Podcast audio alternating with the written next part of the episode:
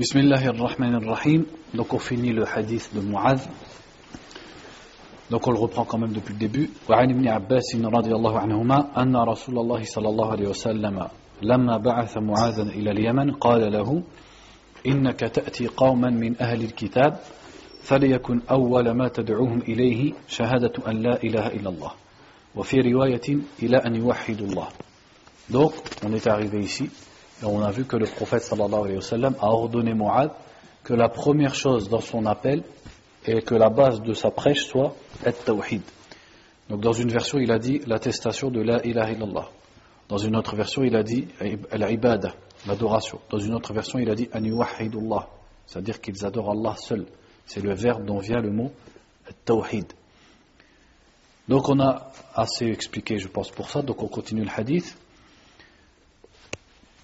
فَإِنْهُمْ أَطَاعُوكَ لِذَلِكَ Il dit, si ils t'obéissent dans cela, c'est-à-dire si ils t'ont suivi dans le fait d'attester de la ilaha illallah et d'adorer Allah seul, et d'attester que le prophète Mohammed sallallahu alayhi wa sallam est le messager d'Allah, comme c'est cité aussi dans une version du hadith, فَأَعْلِمُهُمْ أَنَّ اللَّهَ افْتَرَضَ عَلَيْهِمْ خَمْسَ صَلَوَاتٍ فِي كُلِّ يَوْمٍ وَلَيْلَةٍ Il a dit, alors informe-les qu'Allah leur a imposé cinq prières chaque jour et chaque nuit. C'est-à-dire qu'Allah leur a légiféré les cinq prières. Donc ici, qu'est-ce qu'on a? On a le fait de prêcher par étapes. Et qu'il ne servait à rien à Mu'adh de leur parler de la salat tant qu'ils ne disaient pas la ilaha illallah, mais pas seulement. Parce que les chrétiens et les juifs, surtout à cette époque, pouvaient facilement dire la ilaha illallah. Mais il a bien dit dans une version qu'ils adorent Allah seul. C'est-à-dire qu'ils délaissent l'adoration des rabbins, des prophètes, de Isa, de Mariam. Et qu'ils témoignent également que Mohammed est l'envoyé d'Allah. Et lorsqu'ils ont fait ça, là il leur parle de la salat.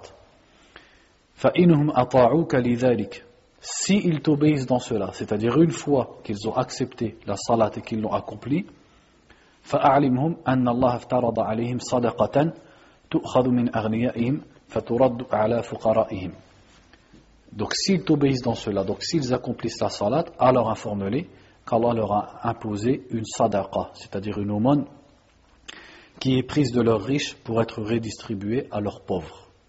Donc c'est la zakat, troisième pilier de l'islam. Et ici, quand le prophète a dit, sallallahu alayhi wa sallam, qui est prise de leurs riches pour être redistribuée à leurs pauvres, est-ce que c'est que ça la zakat? Parce que la zakat, elle a huit catégories de personnes à qui on peut la redistribuer. Et les pauvres sont seulement une des huit catégories. Donc le prophète, le but dans cette parole, c'était pas de lui détailler la zakat. Car Mu'adh connaît déjà le sujet de la zakat, c'est simplement de lui dire qu'après qu'ils aient accompli la salat, une fois qu'ils ont fait ça, tu leur enseignes la zakat. Donc ici, ici ce qu'on peut voir, c'est l'enseignement par par étapes. C'est-à-dire qu'il leur enseigne d'abord le tawhid. Une fois qu'ils ont reconnu les deux attestations, seulement ils sont ordonnés de faire les cinq prières. Et une fois qu'ils font les cinq prières, seulement il leur ordonne de faire la zakat. Donc il commence par les choses les plus importantes, puisqu'il a commencé ici par le premier pilier de l'islam, puis le deuxième, puis le troisième. Pourquoi est-ce qu'il s'est arrêté ici? Ben, Premièrement, c'est parce que, c'est-à-dire pourquoi il a cité que ces trois piliers? Il n'a pas parlé du jeûne ni du hajj.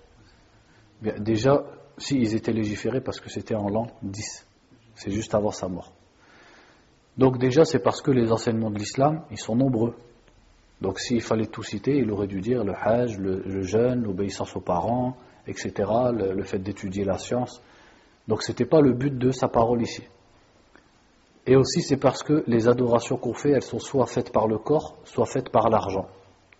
Donc le fait de parler de la zakat, eh ben, on en comprend tout ce qui concerne les dépenses que l'homme doit envers sa famille, les aumônes euh, qui sont recommandées, le pèlerinage, etc.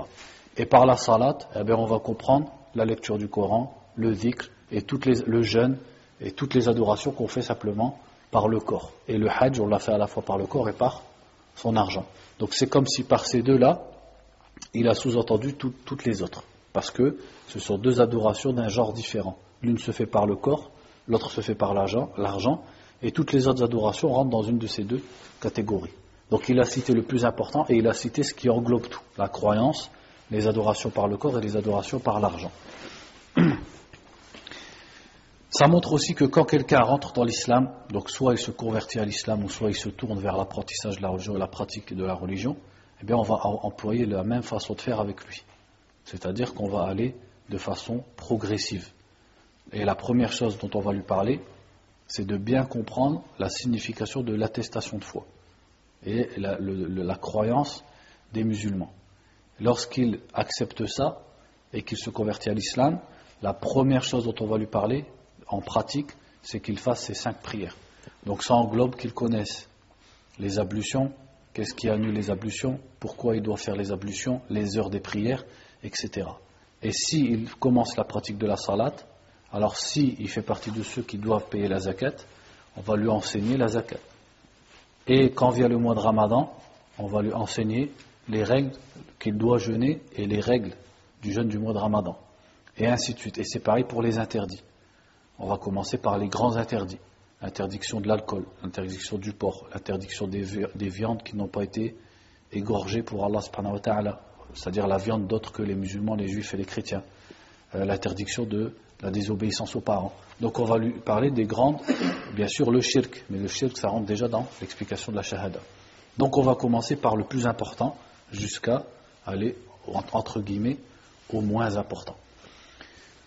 Donc il a dit S'ils t'obéissent dans cela, c'est-à-dire dans la zakat, ce qui montre que celui qui est gouverneur d'un pays doit s'occuper de la zakat et doit s'occuper de récolter la zakat.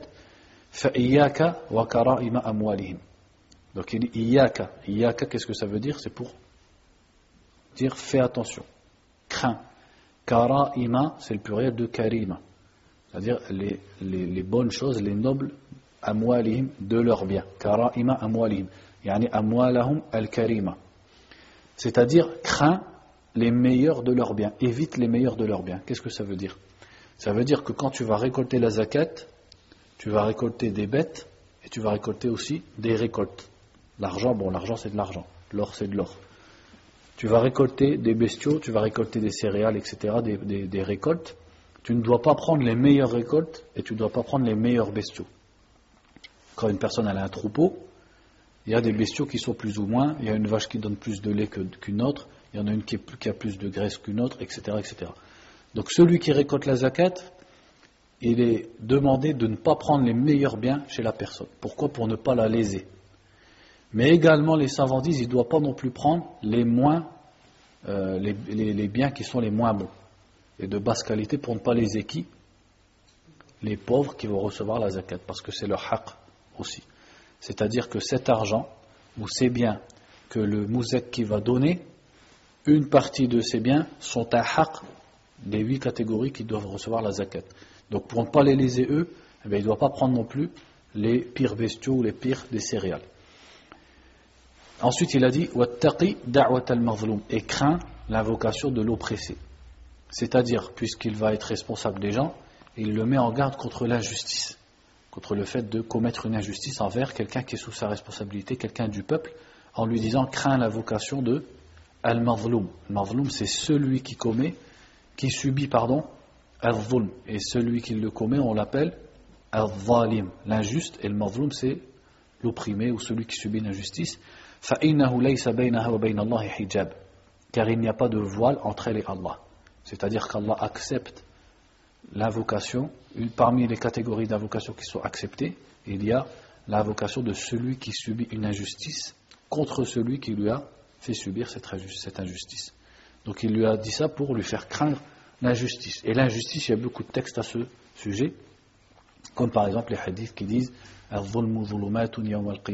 L'injustice constituera des ténèbres au jour du jugement.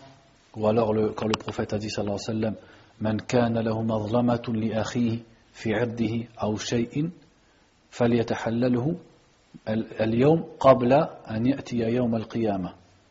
donc il a dit celui qui a commis une injustice envers son frère qu'il s'en dégage maintenant. Dans son honneur qu'il s'en dégage maintenant. C'est-à-dire qu'il demande pardon à son frère ou qu'il rattrape son injustice qu'il lui rend son droit avant le jour du jugement. Car ensuite il a expliqué parce qu'on prendra des hasanat de celui qui a commis l'injustice pour les distribuer à ceux qui ont subi l'injustice. Et lorsqu'il faniyat hasanatuhu quand il n'aura plus de hasanat, on prendra les péchés de ces gens-là pour lui, faire porter à lui. Ils s'échangeront péché contre bonnes actions. Donc il a dit akhrajahu. Akhrajahu, qu'est-ce que ça veut dire? Ils l'ont rapporté. Akhrajahu, ça veut dire que c'est deux personnes. Donc en l'occurrence, c'est qui? Tout simplement Al-Bukhari Muslim. Donc pour répéter, qu'est-ce qu'on retire de ce hadith et pourquoi il a mis ce hadith dans ce chapitre?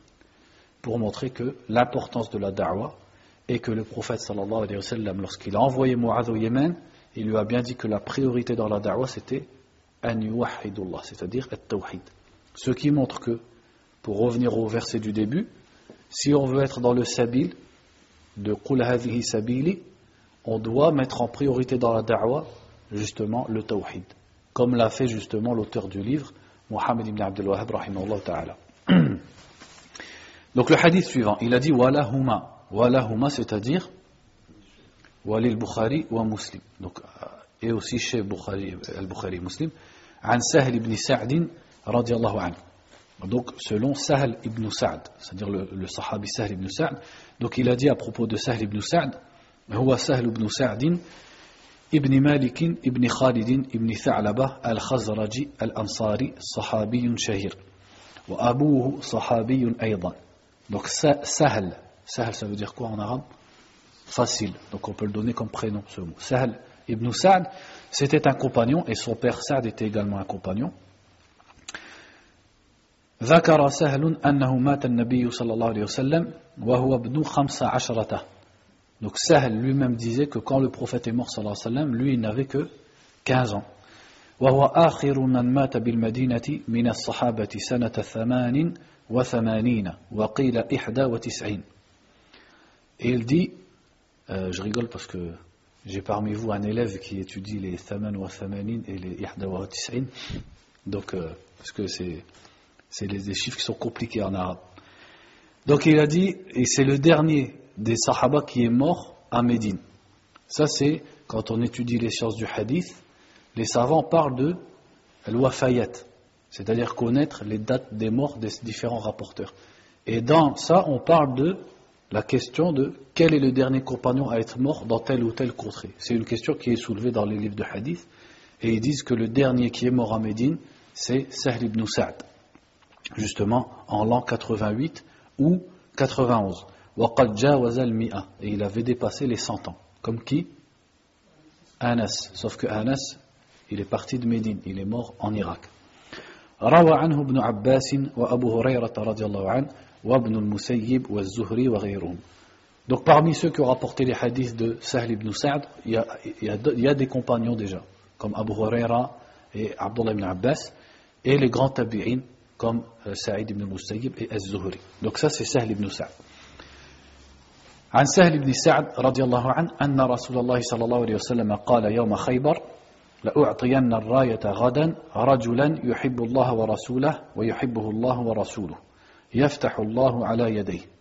Donc euh, Sahl raconte le jour de Khaybar. En fait, la veille de euh, l'attaque de Khaybar. C'est quoi Khaybar? Khaybar, c'est une ville au nord de Médine et qui ressemble à Médine. C'est comme Médine. C'est-à-dire, c'est une ville pleine de, de palmiers et aussi avec des, des, des, montagnes rocailleuses, comme Médine. Donc Khaybar, cette bataille, elle a eu lieu en l'an 7. Et qui étaient les habitants de Khaybar? Des Juifs. Donc, Allah a ordonné au prophète d'assaillir et d'attaquer la ville de Khaybar. Et Khaybar, elle a été difficile, et au début, c'était surtout des euh, hassar, comment on dit en français, quand ils... Pardon? Non, justement, quand on se met autour de la forteresse. Voilà, ils ont assiégé la ville de Khaybar et ça a duré un moment. Et le prophète a dit, sallallahu alayhi pendant cette bataille, il a dit Je donnerai demain Ar-Raya. Qu'est-ce que c'est Ar-Raya? C'est le drapeau du prophète, sallallahu l'étendard qui était noir. Il a dit Demain, je donnerai l'étendard à un homme qui aime Allah et son messager et qui est aimé par Allah et son messager. C'est-à-dire cet homme aime Allah et son messager et Allah l'aime. Donc ça c'était une bashara, c'est-à-dire une celui qui allait recevoir ce drapeau, il savait qu'Allah l'aime. Donc c'était une bonne nouvelle pour lui. Yadayhi. Allah donnera la victoire. Donc yaftah, ça veut dire ouvrir. Mais ici, c'est dans le sens, il donne la victoire par cet homme. C'est-à-dire alors qu'il est le chef de l'armée. Fabata nasu. Ça veut dire quoi Bata nasu Bata, ça veut dire passer la nuit. Donc bata nasu yadukuna laylatahum. Ayyuhum yu'taha. Donc les gens ont passé la nuit, yadukun, yani yakhudun, à débattre, à discuter ayyuhum yu'taha. Lequel d'entre eux yu'taha cela verra donner, c'est-à-dire va la recevoir. Donc les gens, en fait les sahaba anhum, comme ils étaient, c'est ça les choses qui les préoccupaient, c'était la récompense d'Allah subhanahu wa ta'ala, etc. Ils ont discuté toute la nuit à savoir qui était cet homme qui allait recevoir ce drapeau. فلما أصبحوا غدوا على رسول الله صلى الله عليه وسلم كلهم يرجو أن يعطاها donc lorsqu'ils se sont retrouvés le matin, ils sont tous partis voir le prophète sallallahu alayhi wa sallam, chacun espérant être celui qui allait les recevoir. فقال أين علي بن أبي طالب Et le prophète a demandé sallallahu alayhi wa sallam, où est Ali ibn Abi Talib Qui est donc le cousin du prophète sallallahu alayhi wa sallam. Donc on va, on va lire ce que le cheikh a dit ici. هو ابن عم النبي صلى الله عليه وسلم وزوج ابنته فاطمة. Donc Ali c'était le cousin, le fils de l'oncle paternel Abu Talib du prophète sallallahu alayhi wa et le mari de sa fille, donc la fille du prophète sallallahu alayhi wa sallam, Fatima. Al-Khalifatul Rabi' le quatrième des califes qui ont succédé au prophète sallallahu alayhi wa sallam, min asbaqis sabiqin. Parmi les tout premiers, c'est quoi les sabiqin? C'est-à-dire les tout premiers convertis, et lui il est dans asbaqus sabiqin, c'est-à-dire vraiment dans les premiers. Et il y a même une divergence entre les historiens, qui s'est converti en premier entre eux Abu Bakr et Ali? Donc le premier euh, affranchi c'était Zayd ibn Haritha, le premier homme c'était Abu Bakr, la première femme c'était Khadija, et le premier enfant c'était Ali, et le premier esclave c'était Bilal. Donc il fait vraiment partie des tout premiers. Il a participé à la bataille de Badr, il a participé au pacte de la, de la satisfaction d'Allah, comme on dit, sous l'arbre. Un des dix qui ont été promis au paradis. donc ses mérites sont très connus. Il a été tué par un Perse qui s'appelait euh, par un, un Khariji, Ibn Muldim, dans le mois de Ramadan de l'année 40. imam, donc là il parle de l'explication du hadith. Donc le prophète a dit sallallahu alayhi wa sallam le matin où est Ali ibn Abi Talib? Donc quelqu'un a dit Yashtaki aynay, il souffre des yeux. Il avait ce qu'on appelle ar-ramid, la conjonctivite. Fa'arsalu ilayhi, donc ils ont envoyé quelqu'un pour aller le chercher. Fa'basaqa fi aynayhi, donc le prophète sallallahu alayhi a craché dans ses yeux. Wada'a lahu fabara'a, et il a invoqué pour lui et il a guéri. Ka'an lam yakun bihi waja, comme s'il n'avait jamais souffert d'un mal.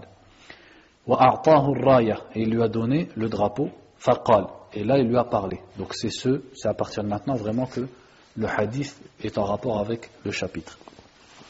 Faqala unfudh ala rislik. Pars calmement, va calmement. Ala rislik, risl à la base c'est le lait de la chamelle.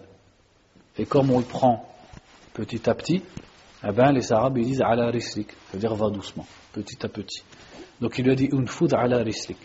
C'est-à-dire, toi, avec l'armée, vous allez, vous marchez calmement. Vous ne vous précipitez pas et vous ne faites pas de tambour, vous ne criez pas, ni rien du tout. Ça, c'est l'adab des musulmans. C'est-à-dire que ce pas des gens du désordre et du fawda. Ce pas des gens qui crient, ce pas des gens qui, hein, qui tapent du tambour dehors, etc.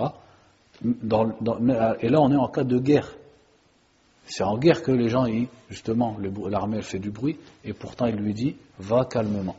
Et les savants disent aussi, c'est aussi parce que si l'armée elle se précipite, elle peut ne pas voir des espions ou des gens qui sont cachés et qui viendraient par derrière pour attaquer les musulmans. Donc il a dit jusqu'à ce que tu arrives à leur place, c'est-à-dire l'espace devant leur forteresse. Ensuite, appelle-les à l'islam. Donc ici, le prophète n'a pas demandé à Ali de combattre directement les juifs de Khaybar. Il leur a dit d'abord, tu les appelles à l'islam. Et quand le prophète sallallahu alayhi wa sallam se battait de cette façon contre les juifs, certains sortaient. Ils partaient de la ville, des forteresses, et ils disaient La ilaha illallah Muhammad Rasulullah sallallahu alayhi wa sallam. Mais ils étaient une minorité.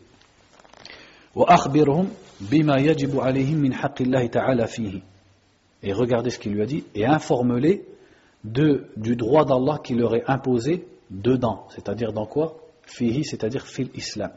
Donc il, il lui a dit, appelle-les à l'islam et informe-les des devoirs qu'ils ont envers Allah dans l'islam et c'est quoi le premier devoir envers Allah dans l'islam? Le droit d'Allah subhanahu wa ta'ala qu'est-ce que c'est? Le droit d'Allah c'est l'ibada c'est le tawhid donc c'est ça le rapport ici parce que la première chose, quand il va parler du droit d'Allah, la première chose qu'il va dire, c'est laquelle? C'est de l'adorer seul, sans ne rien lui associer.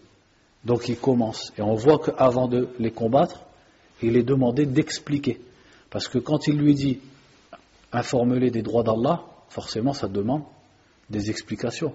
Il ne va pas simplement leur dire vous devez dire la ilaha illallah. Il va devoir expliquer le devoir qu'ils ont vis-à-vis de la salat, de la zakat, etc. etc. Donc il lui a demandé ici de leur expliquer les, grands devoirs qu'ils allaient avoir dans l'islam. Cheikh Al-Uthaymin, quand il a expliqué Kitab Tawhid, il a dit ici ça pose une sorte de problématique. Parce que dans le hadith de Mu'ad, qu'est-ce qu'il lui dit? Le Tawhid. Si ils assimilent la salat, si ils assimilent la zakat. Alors que là, directement, il, lui dit tu leur expliques les devoirs qu'ils ont dans l'islam. Donc là, il va devoir leur dire la salat, la zakat, etc. C'est comme s'il y avait une sorte de contradiction. Donc Sheikh al-Uthaymin dit en fait c'est selon les cas. C'est-à-dire a certains cas, selon certaines personnes, certaines circonstances, la personne, on va lui expliquer tout de suite ce qu'elle devra faire dans l'islam. De crainte qu'elle rentre dans l'islam sans être vraiment convaincue, et qu'une fois qu'elle a tout ce qu'elle voit, tout ce qu'il y a dans l'islam, elle en ressorte. Pour éviter ça, on la prévient tout de suite que quand tu vas rentrer dans l'islam, tu auras des droits, mais tu auras aussi des devoirs, etc. etc. Et dans d'autres cas, quand la personne elle est sincère, etc., on la fait entrer dans l'islam et on lui explique petit à petit pour pas que ce soit trop lourd et pour qu'elle assimile, etc. Donc c'est ça le passage qui nous intéresse ici, c'est quand il lui a dit donc de leur, euh, expliquer les droits d'Allah avant le combat.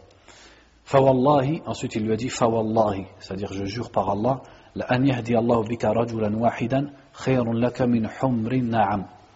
lui a dit le fait qu'Allah guide par toi un homme est mieux pour toi que les chamelles rouges. C'est-à-dire les chamelles. Humr, c'est le pluriel de hamra ou de ahmar. Les deux, le pluriel c'est humr, c'est-à-dire rouge pourquoi les chamelles rouges? Bien sûr, quand on dit rouge, ce n'est pas la vraie couleur rouge. Les Arabes, ils parlent des chameaux en disant noir, en disant blanc, en disant rouge, en disant jaune, et ils visent par là certaines teintes. Ça ne veut pas dire que le chameau il est rouge, ça n'existe pas un chameau rouge. C'est une certaine teinte de chameau qui était aimée, et c'était une euh, parmi les meilleurs, les meilleurs chameaux.